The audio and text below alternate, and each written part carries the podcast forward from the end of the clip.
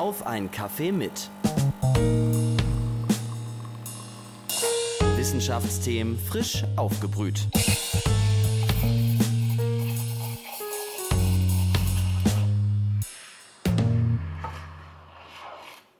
Hallo und herzlich willkommen, liebe Hörerinnen und Hörer, zu einer neuen Ausgabe von Auf einen Kaffee mit, dem Wissenschaftspodcast der Universität Leipzig.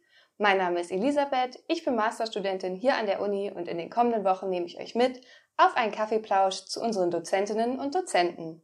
Ob Naturwissenschaft oder Geisteswissenschaft, hier bekommt ihr Wissenschaftsthemen frisch aufgebrüht. Unser heutiger Gast ist Frau Professor Elisa Hoven. Sie ist Strafrechtlerin und lehrt im Studiengang Rechtswissenschaft an der Juristischen Fakultät der Uni Leipzig. Ihre Forschungsschwerpunkte sind das deutsche und internationale Strafrecht, das Wirtschaftsstrafrecht, das Medienstrafrecht und auch das Sexualstrafrecht. Ihre wissenschaftliche Karriere brachte sie schon nach Cambridge, Harvard, an die University of California und demnächst auch an die Sydney University. Neben ihrer akademischen Tätigkeit ist sie außerdem freie Autorin und setzt sich für die Reformierung des juristischen Staatsexamens ein.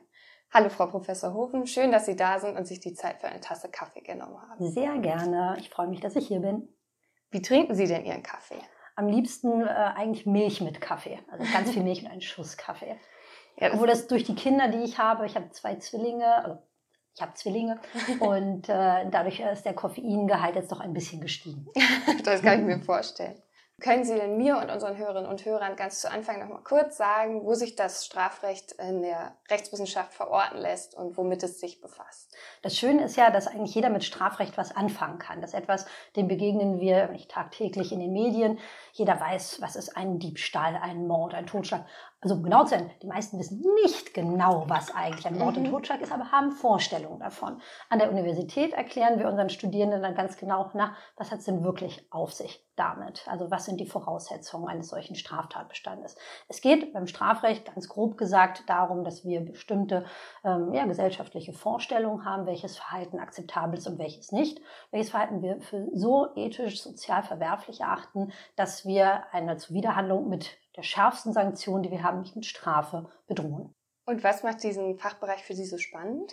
Ja, genau das, was ich gerade angesprochen habe. Im Strafrecht geht es wirklich darum, welche, was sind die Grundlagen unserer Gesellschaft? Ja, was äh, sind für uns die zentralen Wertevorstellungen? Und was besonders spannend am Strafrecht ist, dass es sich auch kontinuierlich ändert. Mhm. Ja, also wir haben ein, wir hatten Tatbestände, ähm, um was sehr Heikles anzusprechen, die Strafbarkeit von Homosexualität. Ja, das mhm. war bis ins Jahr 1975 strafbar. Mhm. Ja, und äh, da sieht man am Strafrecht wunderbar einen gesellschaftlichen Wandel, einen Wandel von Wertevorstellungen. Und auch heutzutage ja, ist das Strafrecht ein extrem beliebtes politisches Instrument. Ja, wenn wir neue Phänomene haben, die wir für, für falsch, äh, für sozial äh, verwerflich erachten, dann reagieren wir häufig mit dem Strafrecht darauf. Mhm. Ja, um aktuelle Beispiele zu nennen, Sie haben vielleicht auch gehört, in den letzten Jahren gab es immer mehr Berichte über tödliche Rennunfälle, also mhm. Autoraser. Ja. und es wurde ein Straftatbestand geschaffen, der genau das ganz speziell ahndet oder derzeit diskutiert wird etwas, um dann auch in meinen Bereich des Sexualstrafrechts äh, zu kommen, Upskirting. Mhm. Also, ob das dem einen oder der anderen hier etwas sagt. Das ist ein Phänomen, das hat sich der Gesetzgeber äh, aus dem Jahr 1871, da kommt unser Strafgesetzbuch her, natürlich gar nicht denken können, dass Menschen durch die Straßen laufen und Frauen unter die Röcke fotografieren. Ja, deswegen haben wir aber keinen entsprechenden Tatbestand, der das mhm. ahndet. Ja, wir könnten nichts dagegen tun. Das Strafrecht ist da jetzt das Mittel zu sagen, nein, das ist ein Verhalten, das wir so nicht akzeptieren ähm, und das wir dann bestrafen können. Und ähm, das ist halt was so Spannendes am Strafrecht, dass es halt soziale Phänomene, gesellschaftliche Entwicklung wunderbar abbildet. Wer entscheidet eigentlich, was eine angemessene Strafe ist? Schlage ich da als Jurist einfach das Strafgesetzbuch auf und dann steht da drin äh, für jeden Tatbestand was die passende Strafe ist? Oder wie kann ich mir das so vorstellen als Nicht-Jurist? Schön wär's. Äh, unsere verschiedenen Straftatbestände sehen Strafrahmen vor. Das heißt, dann steht da drin, die Tat kann bestraft werden mit Geldstrafe oder Freiheitsstrafe bis zu fünf Jahren oder bis zu zehn Jahren oder bis zu 15 Jahren. Das sind extrem weite Strafrahmen, ähm, die dann über die tatsächliche Strafe natürlich nur wenig sagen. Die Richter bewegen sich in diesem Strafrahmen weitgehend frei. Es gibt eine Vorschrift im Strafgesetzbuch, die so ein wenig Kriterien aufstellt, äh, die aber sehr vage sind. Ja, dann steht da zum Beispiel drin, man soll die Folgen der Tat berücksichtigen, ja, die Einstellung des Täters etc. Das ist aber natürlich nicht sehr, nicht sehr greifbar. Und das hat dann auch zur Folge tatsächlich, dass das, was eine angemessene Strafe ist, äh, von Gerichtsbezirk zu Gerichtsbezirk durchaus unterschiedlich bewertet wird. Also gerade wenn wir auf Drogendelikte schauen, das ist ein sehr, sehr äh, äh, interessantes Anwendungsfeld, äh, wenn Sie in, in Städte gucken, die an der Grenze liegen, die mhm. tagtäglich mit solchen Delikten zu tun haben. Da sind die Strafen viel härter als in anderen Städten, zum Beispiel in Berlin. Ja? Mhm. Und das ist natürlich nicht richtig, ne? dass wir für die gleiche Tat letztendlich ganz unterschiedliche Strafen aussprechen. Die Richter sind da, wie gesagt, weitgehend frei. Und das ist auch etwas, was man der Öffentlichkeit nicht gut kommunizieren kann. Es gibt ja sehr viel Kritik daran, immer wieder, dass die Justiz zu lasch sei, dass die Strafen zu milde seien. Und ich glaube, ein ganz großer Aspekt dabei ist tatsächlich, dass wir nicht gut erklären können, warum verhängen wir diese oder jene Strafe. Okay, also kann man sagen, die Rechtsprechung ist dann die Auslegungssache des jeweiligen Richters. Genau, es sind natürlich auch immer Einzelfälle. Ne? Das abstrakt zu regeln ist nicht leicht, denn Sie müssen natürlich sich die genaue Tat anschauen, Sie müssen sich die Person des Täters anschauen. Ne? Ähm, also es sind wirklich viele Faktoren. Nur ich denke, die Richter haben zu wenig Richtlinien dafür. Mhm. Ähm, und das ist etwas, ähm, ein Forschungsprojekt, mit dem ich mich derzeit beschäftige, dass wir überlegen, also erstmal untersuchen, wie ist die Strafzumessung tatsächlich in mhm. Deutschland? Ja, wie unterschiedlich ist das? Welche Faktoren sind für äh, Richterinnen und Richter relevant? Wie sehen Laien das? Also wie die Bevölkerung das. Ähm, da haben wir zum Beispiel mal eine Befragungsstudie gemacht, wo wir bestimmte Fälle genommen haben, mit denen eine Tat passiert, ein bisschen was zum Täter schreiben und haben wir Richtern und Laien vorgelegt und geschaut, ne, wo sind die Unterschiede. Und das ist schon interessant zu sehen. Wir sind noch in der Auswertung, aber was man schon ganz klar sagen kann, ist, dass die Laien deutlich strenger bestraft haben, als es Richterinnen und Richter tun. Mhm. Ja, und uns interessiert natürlich, wie kommt das? Ja, wo, woran liegt das? Und eine Idee, ähm, über die wir reden werden, ist, brauchen wir stärkere Vorgaben, brauchen wir Richtlinien. Das gibt es in anderen Ländern. Ähm, das gibt es zum Beispiel in den USA, aber auch in England. Und ich werde jetzt zum Beispiel für drei Monate nach Australien gehen, da an die Universität. Sie haben es vorhin kurz angesprochen, mhm. Ähm, weil ich mir das dortige Strafzumessungsrecht einmal anschauen möchte, wie die eigentlich damit umgehen. Ja, Sie haben ja eben schon Ihr Forschungsprojekt angesprochen. Wie nehmen Laien eigentlich so die Strafurteile wahr, die Sie hauptsächlich aus den Medien ähm, wahrnehmen können? Ähm, können Sie vielleicht noch mal kurz erklären, was Sie genau bei dem Forschungsprojekt gemacht haben und was dabei rausgekommen ist? Also wir haben unterschiedliche Dinge gemacht. Wir haben erstmal angefangen damit, dass wir ähm, uns, dass wir eine Analyse gemacht haben von Kommentaren in sozialen Netzwerken. Wir haben einmal geschaut, äh, haben Berichte rausgesucht, die sich mit äh, Urteilen, Strafurteilen äh, beschäftigt haben, die auch die Strafhöhe genannt haben und haben dann geschaut, wer kommentiert was. Und das war natürlich klar, dass wir kommentieren, das tun in erster Linie Leute, über denen das eine emotionale Reaktion auslöst, also die irgendwie empört darüber sind. Äh, trotzdem war es interessant zu sehen, wie heftig die Reaktionen ausgefallen sind. Ähm, und dass sie sich selten dann nur auf dieses konkrete Urteil gestützt haben, sondern sehr generell waren. Ja, also dass es dann immer äh, gleich darum ging, wir leben nicht mehr in einem Rechtsstaat, das ist doch hier die deutsche Kuscheljustiz, äh, die Opfer werden nicht gehört etc.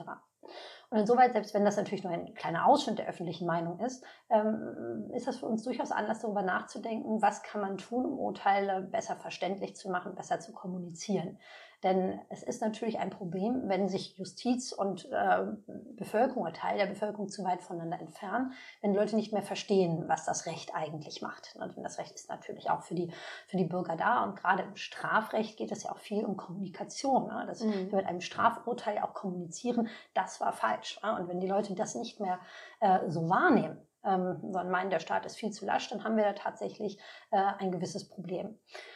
Dann in einem zweiten Schritt wollten wir sehen, na gut, ist das so, dass tatsächlich jetzt nur die Leute kommentieren, vielleicht eine kleine, ganz, ganz kleine Minderheit, die eh besonders empört sind, sich mhm. über alles echauffieren, aber die Mehrheit der Bevölkerung sieht das ganz anders. Dann haben wir in einem zweiten Schritt mal unsere Studierenden genommen mhm. und haben 800 Studierenden ähm, ebenfalls Medienberichte vorgelegt, haben die Strafe allerdings geschwärzt und gesagt, so, sagt doch mal auf Basis dieses Medienberichts, welche Strafe haltet ihr für angemessen? Und die Ergebnisse waren drastisch. Also die Strafen mhm. waren äh, im Schnitt dreimal so hoch, die, die tatsächlich okay. äh, gegeben wurden. Und das tatsächlich durch alle Studiengänge. Also wir haben nicht nur Juristen befragt, sondern aus den meisten Studiengänge Studiengängen äh, Studierende dazu befragt. Und ähm, das hat uns dann schon auch nochmal aufhorchen lassen. Es gibt natürlich verschiedene Erklärungsansätze. Zum einen natürlich die verkürzte Darstellung durch die Medien. Mhm. Ja, ist ja klar, dass die Medien ähm, ähm, zum einen ne, nicht, nicht alles detailliert beschreiben können, was in dem Prozess passiert, aber vielleicht auch äh, der eine oder andere Beitrag durchaus darauf abzielt, ein wenig Empörung ja. auszulösen. Ja, denn gerade in sozialen Netzwerken, ähm, ja, was, ist, was verkauft sich besonders gut? Äh, Beiträge, die empören, ja, die viele, mhm. dadurch viele Klicks bekommen, die geteilt werden, die kommentiert werden. Das ist natürlich auch so, dass die Medienberichterstattung darauf angelegt sein kann. Nichtsdestotrotz ist das ein Problem. So, weil wir erfahren die Menschen über Gerichtsurteile nur durch die Medien. Die wenigsten von mhm. äh, uns äh, setzen sich mal in Gerichtsverhandlungen. Viele wissen gar nicht, dass das öffentlich ist, dass sie sich in Gerichtsverhandlungen einfach mal reinsetzen können. Ja, stimmt.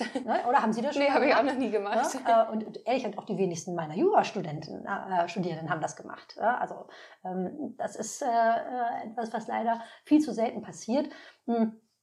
Und äh, dadurch erfahren wir nur über die Medien, primär über die Medien davon. Und äh, so wird natürlich unser gesellschaftlicher äh, Diskurs über Strafe und Strafzumessung geprägt. Nun, dann wollten wir trotzdem einen dritten Schritt gucken. Äh, ist das jetzt nur Medien gemacht oder haben Laien, ich sag mal Laien, ne, für alle, die mhm. jetzt nicht Richterinnen und Richter sind oder Juristen, ähm, einfach eine andere Vorstellung davon, was angemessen gerechte Strafen sind. Und das war die Studie, die ich eben schon kurz angesprochen hatte. Da haben wir Fälle genommen und sie einmal Richtern vorgelegt und eine repräsentative Bevölkerungsbefragung mhm. gemacht. Und da sind wir noch in der Auswertung, weil natürlich ganz viele spannende Informationen drin sind. Ähm, wir haben dann auch gefragt, ne, was würden Sie denn wählen, wenn jetzt Wahl wäre ja. am Sonntag? Wir haben natürlich soziodemografische Daten erfasst, also gucken, wirkt sich das Geschlecht aus, urteilen Frauen vielleicht härter als Männer oder mhm. andersrum. Ähm, das werden wir alles noch sehen. Was wir aber schon sehen konnten, ist, dass wir in tatsächlich allen, bis auf einem Delikt, äh, ein deutlich in jedem Fall signifikant höhere äh, Strafe hatten durch die Laien, als mhm. die Richter verhängt hätten. Ähm, das ist natürlich ein Befund, den man durchaus ernst nehmen muss und wo man sich jetzt fragen muss, woher kommt das, wie hat sich das so entwickelt und was kann man da tun? Ja, Sie hatten ja gesagt, im zweiten Schritt dieses Forschungsprojekts haben Sie den Studierenden die Medienberichte vorgelegt. Da hatten Sie auch verschiedene Delikte rausgesucht, also Wirtschaftsdelikte, mhm. Sexualdelikte und ähm, Gewaltdelikte, genau. Mhm. Da sind ja die Strafhärtevorstellungen sehr unterschiedlich ausgefallen. Bei Gewalt- und Sexualdelikten sprechen die Laien viel höhere Urteile aus als bei den Wirtschaftsdelikten. Wie erklären Sie sich das? Genau, das war auch, ich habe eben schon so angedeutet, bis auf bei einem Delikt. Das zeigt mhm. sich nämlich auch in der, in unserer letzten Studie. Beim Wirtschaftsdelikt tatsächlich haben die Laien weniger streng geurteilt als die Richter. Ähm, ja, auch das wird interessant sein, da Erklärungsansätze zu finden. Ähm, ich würde vermuten, dass wir Delikte, die gegen individuelle Rechtsgüter sich richten, also was Sie schon angesprochen haben, Sexualdelikte, also gegen sexuelle Selbstbestimmung, mhm. Gewaltdelikte, also wirklich ein individuelles Opfer tangiert ist, dass wir die als auch persönlich bedrohlicher und deswegen als strafwürdiger wahrnehmen. Während die Wirtschaftsdelikte, da ist der Schaden weiter weg. Das waren Delikte, da hatte jemand einem großen Unternehmen Gelder entzogen. Mhm. Da ich mir gut vorstellen kann, dass viele denken, ach naja, das Unternehmen hat auch genug Geld, so schlimm ist es doch nicht. Ist doch ja. schlimmer, wenn jemandem äh, die Brieftasche geklaut wird. Der Schaden ist natürlich aber ein ganz anderer. Bei der Brieftasche sind es ein paar Euro, ja. dort ging es um zigtausende von Euro. Ähm, also ich denke, dass das schon ein, ein möglicher Erklärungsansatz ist, dass Richter vielleicht, oder Richterinnen und Richter stärker auf auch gesamtgesellschaftliche Schäden schauen anschauen mhm. ähm, und äh, während die äh, Laien möglicherweise stärker individuelle Opfer in den Blick nehmen. Mhm. Ähm, schauen, was, wie wirkt sich das auf den Einzelnen aus, weil das vielleicht auch viel mit Identifikationsprozessen ja. zu tun hat. Wäre ein möglicher Erklärungsansatz. Das hätte ich jetzt auch gedacht, dass man sich einfach besser das vorstellen kann, weil es näher an der eigenen Lebenswelt ist. Genau. Aber man ist jetzt selber kein, kein Wirtschaftshai oder sowas. Genau, oder auch Steuerhinterziehung ist ja auch ein Paradebeispiel. Das bestrafen ja. wir in Deutschland relativ hart, muss man sagen. Ähm, was ja auch aus Abschreckungsgründen äh, vielleicht ganz sinnvoll ist, ja, das äh, dann nicht nur mit einer kleinen Geldstrafe zu belegen. Aber natürlich, wenn man davon hört, es gilt immer noch in vielen Kreisen als Kavaliersdelikt. Mhm. Also ähm, Viele Leute denken auch, naja, wenn ich an der einen oder anderen Stelle mal ein bisschen Steuern sparen kann, ne, das geht im Kleinen los, das sind noch keine richtigen Steuerhinterziehungen.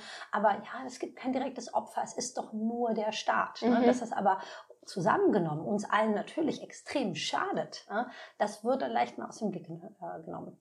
Wie verändert sich denn der Blick auf diese Strafmaße durch das Jurastudium?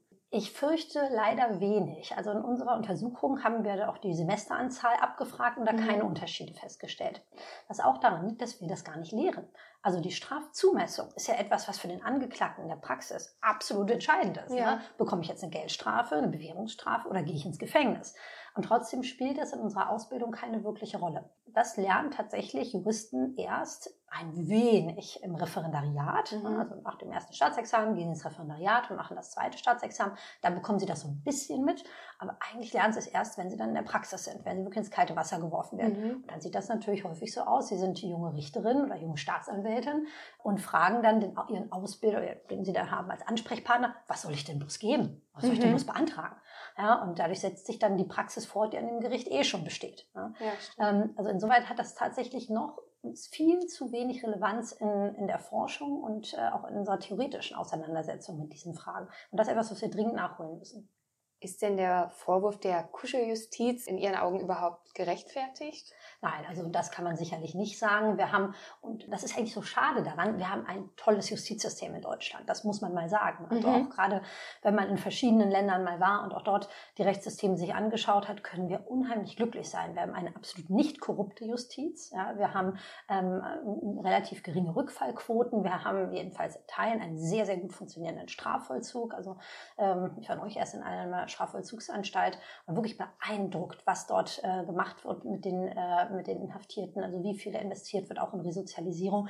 Ähm, wir haben einen sehr humanen Strafvollzug und wir können auf dieses System wirklich stolz sein. Mhm. Und auch das Ergebnis ist gut. Unsere Kriminalitätsstatistiken, auch wenn viele Leute meinen, äh, na, das ist ja Wahrheit alles viel schlimmer, sind gut. Wir leben in einem wirklich sicheren Land. Ja, es, äh, äh, das ist halt so schade, dass das häufig in der Diskussion äh, verloren geht, wie gut es uns geht. Und deswegen können wir auf unsere Justiz da durchaus stolz sein ähm, und sollten uns nicht Verhältnisse wie in anderen Ländern herbeiwünschen. Also in unseren Analysen ist immer wieder genannt worden, wir brauchen das wie in den USA. Mhm. Wenn man mal in die USA schaut, ja, die haben eine extrem hohe Inhaftierungsquote. Da sind so viele Menschen im Gefängnis, das ist für den Staat zum einen sehr kostspielig, B zerreißt es Familien, ähm, ist für die Leute auch oft äh, ein ganz tiefer Einschnitt im Leben und führt letztendlich ja nicht dazu, dass wir in den USA weniger Verbrechen haben. Ganz im Gegenteil. Ja. Ja. Das heißt, also ich denke schon, dass man das differenziert beantworten muss, dass man sich bei der einen oder anderen Tat überlegen muss, was finden wir als Gesellschaft angemessen. Ich spreche mal ganz persönlich nicht als Wissenschaftlerin. Mhm. Äh, ich finde oft Strafen für Vergewaltigung tatsächlich auch, das ist an der Grenze. Das ist für mich fast zu gering. Mhm. Äh, ich persönlich würde mir ein höheres Strafmaß mir da durchaus wünschen. Ähm, aber darüber muss sich dann eine Gesellschaft irgendwie verständigen. Ne? Mhm. Deswegen meine ich, brauchen wir irgendwie klare Vorgaben. Haben Sie da auch konkrete Handlungsvorschläge gemacht in, am Ende Ihrer Studie, wie die Justiz mit diesen gesellschaftlichen, öffentlichen Wahrnehmungen umgehen könnte? Das kommt dann noch. Also wir machen gerade auch einen, einen, größeren Rechtsvergleich, um mal zu schauen, was machen eigentlich andere Länder. Das ist in der Rechtswissenschaft ganz häufig so, dass äh, das ist auch ein, ein, sehr gutes Vorgehen, mal zu gucken, wenn bei uns irgendwas nicht maximal läuft, wie machen es denn vielleicht andere? Was für Erfahrungen haben die? Was läuft da gut, was läuft da schlecht? Und deswegen möchte ich mir zum Beispiel auch mal das australische System anschauen. Da fand ich sehr interessant, dass dort auf äh, verschiedenen Homepages Fälle skizziert mhm. wurden und die Menschen konnten dann da abstimmen, wie die Strafe sein sollte. Ich bin, weiß noch nicht genau, okay. was sie dann damit eigentlich machen, also ob die Richter das zur Kenntnis bekommen, ob der Gesetzgeber das zur Kenntnis bekommt, das werde ich alles rausfinden. Aber solche Formen, ähm, dass man die Bevölkerung vielleicht stärker einbindet, äh, fände ich zumindest bedenkenswert. Ähm, das kann natürlich nicht darin bestehen, dass wir einfach nur eine Umfrage machen, äh, wie hart soll man einen Kinderschänder bestrafen, mhm. bekommen sie furchtbare Antworten. Äh, und es gibt auch intelligentere Konzepte. Zum Beispiel, das nennt sich Deliberative Polling, äh, da werden Gruppen zusammengestellt, vorgestellt, äh, wirklich repräsentativ aus der Bevölkerung, die informiert werden, ja, die wirklich so einen Tagesworkshop bekommen, die Informationen bekommen zum Recht, zum Hintergrund äh, dieser Bestimmung etc. und die dann basierend wirklich auf Informationen, die pro und contra sind, die unterschiedliche Facetten beleuchten, die dann eine Entscheidung treffen. Mhm. Das zum Beispiel fände ich einen ganz interessanten Ansatz. Also was sollte denn ungefähr ein Ankerwert für eine Vergewaltigung sein oder für einen Totschlag? Das ähm, wäre etwas, was man zumindest mal versuchen sollte. Das werden wir in unserem Projekt mal machen und mal schauen, was wir rausfinden. Das Ergebnis kann natürlich auch sein, das funktioniert überhaupt nicht. Mhm.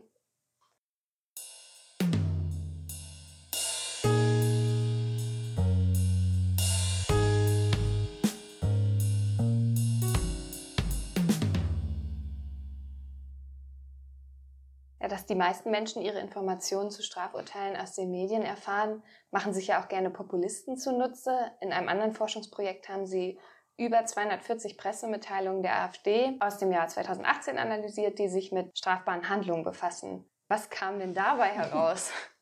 Ja, man könnte sagen, das war jetzt nicht wirklich überraschend, das mhm. Ergebnis, aber vielleicht doch in der Deutlichkeit schon. Ähm, wir haben uns dann mal, also haben das ausgewertet, diese Pressemitteilung von verschiedenen äh, Landesverbänden, vom Bundesverband, in Fraktionen, äh, unter dem Blickpunkt, wie wird Kriminalität dargestellt und wie werden auch Verantwortungen zugeschrieben. Und der erste sehr deutliche Punkt war das Täterbild. 95 Prozent der ähm, Berichte, in denen eine Nationalität genannt wurde, war es eine ausländische. Also mhm. wurde fast nie über deutsche Täter berichtet. Ähm, das war uns natürlich klar, dass, ja. äh, dass es äh, äh, in diese Richtung gehen würde, aber so deutlich, das hätte ich gar nicht erwartet. Also, dass tatsächlich Kriminalität durch Deutsche spielte keine wirkliche Rolle. Auch in den fünf Prozent der Fälle, dann war der Deutsche einer von mehreren Tätern ne? mhm. und seine Verantwortung war im Vergleich gering. Also, es war ganz klar das Bild auf dem kriminellen Ausländer und, auch das finde ich interessant, ganz stark auf Zuwanderern. Mhm. Ähm, und wir haben dann nochmal verglichen, was der Anteil der, ähm, der Tatverdächtigen nach der polizeilichen Kriminalstatistik ist und wie hoch war der Anteil in den Berichterstattungen der AfD man gesehen, bei manchen Gruppen wurde gar nicht berichtet. Mhm. Zum Beispiel Personen aus Russland tauchten nicht auf. Ganz klar im Fokus standen Afghanen, Syrer und Iraker. Und das spielt natürlich alles in das gleiche Narrativ, ne? diese Idee der Kriminalität durch Zuwanderer, die 2015 und in den folgenden Jahren zu uns gekommen sind. Denn das stützt dann natürlich auch äh, die Flüchtlingspolitik der Partei.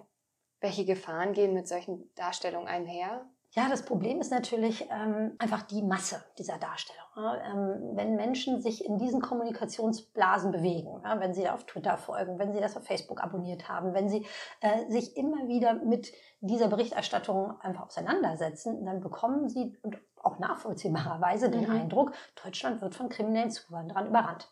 Ja, und wir müssen uns schützen, äh, das Ende der Welt ist nah.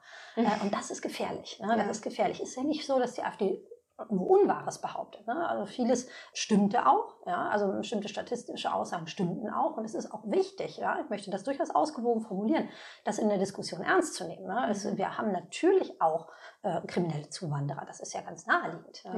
Aber so wie die AfD das in dieser Deutlichkeit immer wieder dieses gleiche Thema aufs äh, Tableau bringt, ähm, ja, führt das natürlich dazu, dass die Leute ganz eindimensional diese Dinge betrachten. Und dazu kommt natürlich auch noch die Rhetorik äh, mhm. in den Beiträgen, die völlig überspitzt ist, drastisch ist. Ähm, mein Lieblingsbeispiel waren immer die Messermigranten, ja, also äh, ja, eine schöne Alliteration, die natürlich eingängig ist. Ähm, ja, und das schafft natürlich ein ganz, ein ganz äh, negatives Klima. Und was auch nochmal ein Problem ist, es führt dazu, dass die Leute den Statistiken nicht mehr glauben. Wenn ich mhm. doch tagtäglich davon lese, hier hat wieder ein Syrer eine Frau vergewaltigt, hier hat doch wieder ein afghanischer Zuwanderer einen Raubmord begangen, äh, dann glaube ich den Statistiken nicht, die mir sagen, Kriminalität in Deutschland ist rückläufig. Mhm. Uns geht's gut. Ja, gerade im Internet ist ja oft nicht klar, was wahr ist und was nicht. Worin besteht denn der Unterschied zwischen, ich nenne das jetzt mal, verdrehten Tatsachen mhm. Und Fake News? Mhm. Das kann man gar nicht so klar ziehen. Also zumindest strafrechtlich ist es, äh, ist es schwierig. Wir haben keinen Tatbestand Fake News. Es ist als mhm. solches nicht strafbar. Sie dürfen, wenn nicht bestimmte andere Faktoren hinzutreten, auch die Unwahrheit sagen. Ja, ähm, mhm. Strafrechtlich relevant wird das Ganze nur unter engen Voraussetzungen. Ähm, da haben wir Tat, also Tatbestände der Verleumdung und der üblen Nachrede, ähm, die allerdings nur dann greifen, wenn sie auch über eine Person etwas sagen, mhm. was geeignet ist, diese Person verächtlich zu machen. Dass sie einfach falsche Daten und Tatsachen präsentieren, ist als solches nicht strafbar. Online wie offline. Richtig, okay. online wie offline. Aber natürlich ist das offline, ähm, äh, online natürlich noch mal deutlich problematischer in den Folgen. Ja? Das ist mhm. auch wieder so ein, ein Punkt. Ne? Wir hatten ja am Anfang darüber gesprochen, wie das Strafrecht auch so im gesellschaftlichen Wandel sich möglicherweise anpassen muss. Ja. Ähm, als diese Tatbestände geschrieben wurden, ja, da hatte man natürlich die Entwicklung des Internets und der sozialen Netzwerke nicht mhm. im Blick. Ja, früher hat man ja bei, von Fake News noch ganz anders gesprochen. Das hieß dann irgendwie liebevoll eine Ente ja. in der Zeitung.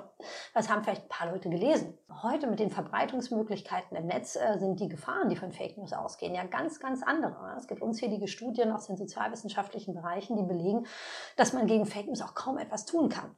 Selbst wenn sie dann eine Gegendarstellung machen, äh, verankert sich das nur weiter ja. im Kopf der Menschen. Da wird doch was dran gewesen sein. Ne? Mhm. Das heißt, Fake News sind tatsächlich eine neue Bedrohung und man muss durchaus darüber nachdenken, ob das Strafrecht da mehr tun kann. Im Internet sind ja auch viele Trolle unterwegs oder auch sogar Social Bots. Wie kann man denn diese Nutzer überhaupt dingfest machen? Ja, das ist wahnsinnig schwierig. Das ist leider wirklich eines der großen Probleme, das wir haben mit der Internetkriminalität. Das gilt für Fake News, die die Grenze des Strafbaren überschreiten, aber vor allem auch für Hate Speech, ähm, dass es oft ganz, ganz schwer möglich ist, überhaupt äh, äh, an die Leute zu kommen. Mhm. Äh, viele, also, es gibt genug Leute, die auch unter Klarnamen schwere Beleidigungen begehen, äh, aber das äh, die meisten natürlich nicht, ne, sondern mhm. die haben Fake-Profile, Fake-Accounts. Und da wäre der erste Schritt natürlich eine bessere Zusammenarbeit mit den Plattformbetreibern. Äh, Facebook, Google, YouTube etc. Twitter sperren sich dagegen. Mhm. Auch, ist ja auch klar, das ist deren Klientel. Ne? Aber ja. ich glaube, langsam setzt so ein bisschen Umdenken ein, dass die Anbieter auch merken, das ist nicht gut für uns, wenn wir Raum für Hass und Lügen werden. Sie haben es ja gerade schon gesagt, so richtig strafbar wird es erst, ähm, wenn sich es gegen eine Person richtet, in Richtung Verleumdung geht. Man spricht da ja auch gern von Hate Speech und Hasskommentaren. Damit wollen Sie sich ja in nächster Zeit auch noch beschäftigen. Was ist da geplant? Ja, Hate Speech ist mittlerweile ein wirklich großes Thema geworden. Es ging ein bisschen durch die Presse, der Fall Renate Kühnast. Äh, das Landgericht Berlin hatte dort ja entschieden, dass wirklich schwere Beschimpfungen nicht strafbar sind. Ich kann sagen, dieser Beschluss ist einfach wirklich falsch. Ähm, das wird ganz gewiss in der nächsten Instanz aufgehoben werden. Nichtsdestotrotz hat das eine lang überfällige Diskussion darüber ausgelöst, was wir eigentlich bereit sind, im Internet zu akzeptieren, was für uns auch zulässige Ausübung der Meinungsfreiheit ist, die natürlich unheimlich wichtig ist, aber die auch ihre Grenzen haben muss und wie wir unser gesellschaftliches Miteinander gestalten wollen.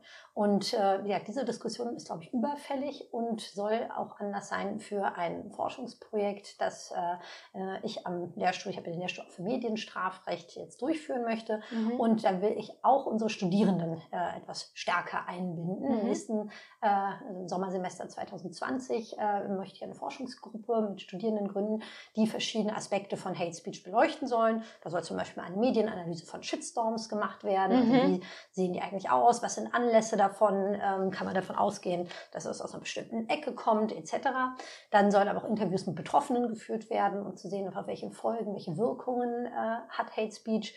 Dann soll mit Staatsanwälten und Staatsanwältinnen gesprochen werden. Äh, genau das Thema, was Sie gerade äh, auch schon angedeutet haben. Wie ermittelt man das eigentlich? Mhm. Ja, ist das nicht wahnsinnig schwierig? Wie kommt man an die Leute ran? Besteht überhaupt dann auch die Bereitschaft, das zu ermitteln? Mhm. So ein aufwendiges Verfahren für eine Beleidigung hm, wird das denn tatsächlich geführt? Ähm, und natürlich sollen auch die rechtlichen Grundsätze äh, nochmal genau ausgearbeitet werden. Wann ist eigentlich eine Beleidigung strafbar, wann nicht? Ja, ich finde ich sehr spannend. Ich bin ja selber aus der Medienwissenschaft und da sehe ich eigentlich viele da sind Sie ja, Überschneidungen.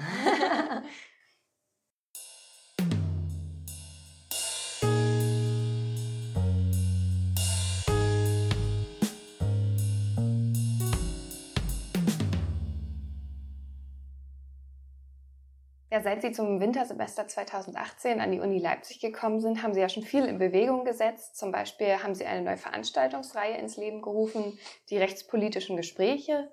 Worum geht es denn dabei und an wen richten die sich?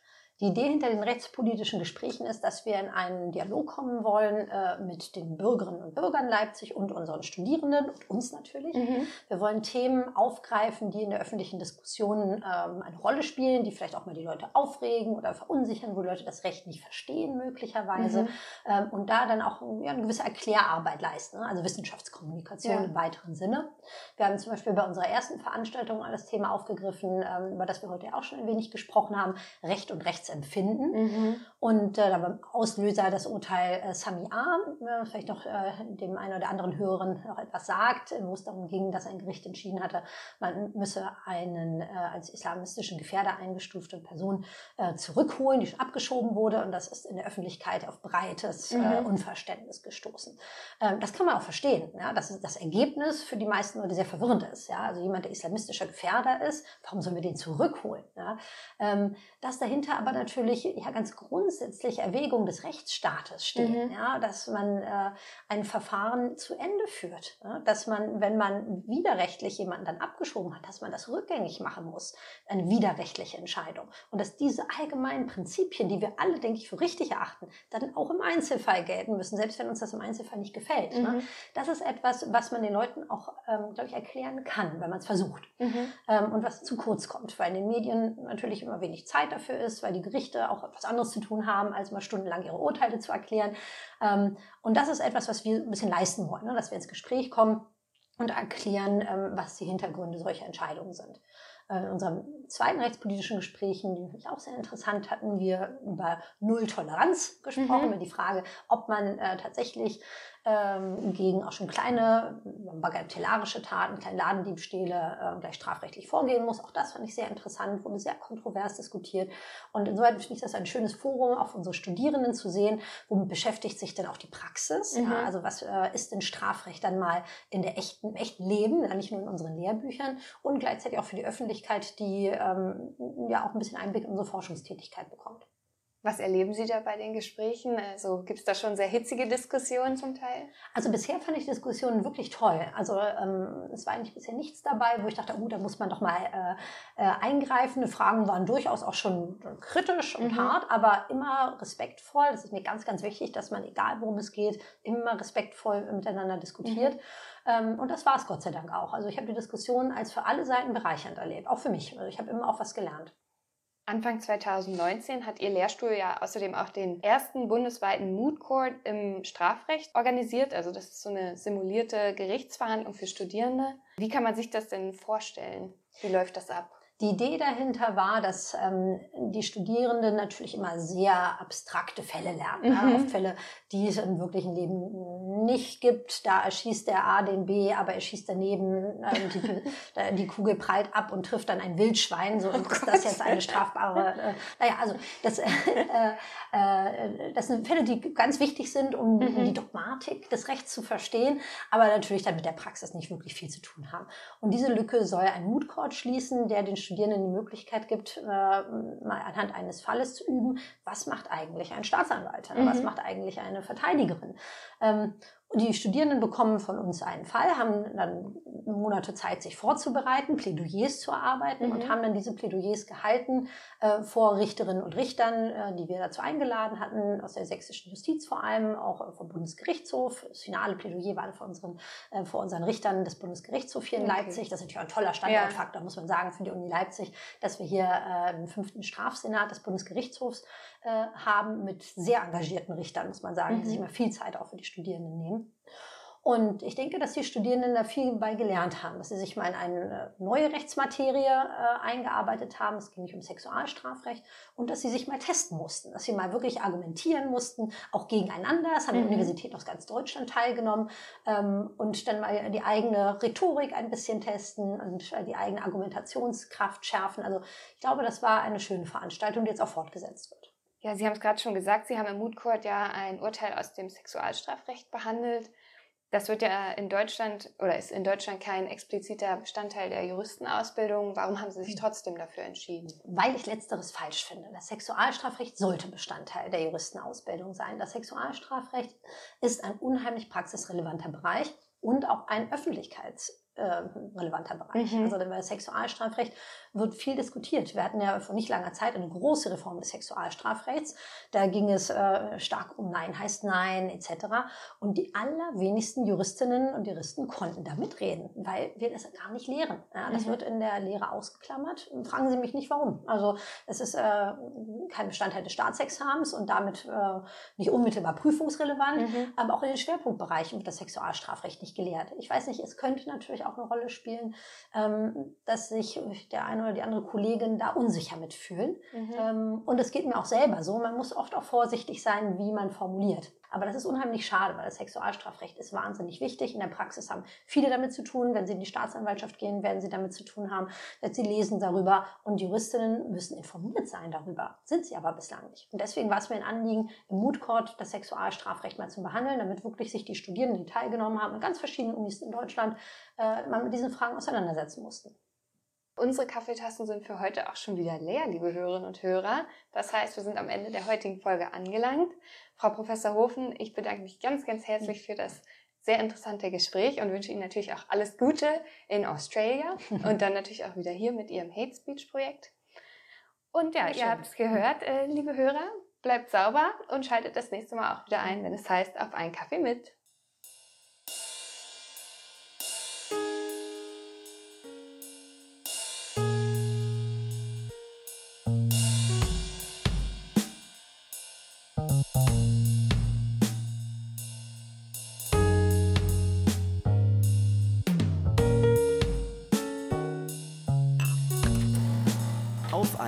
Ein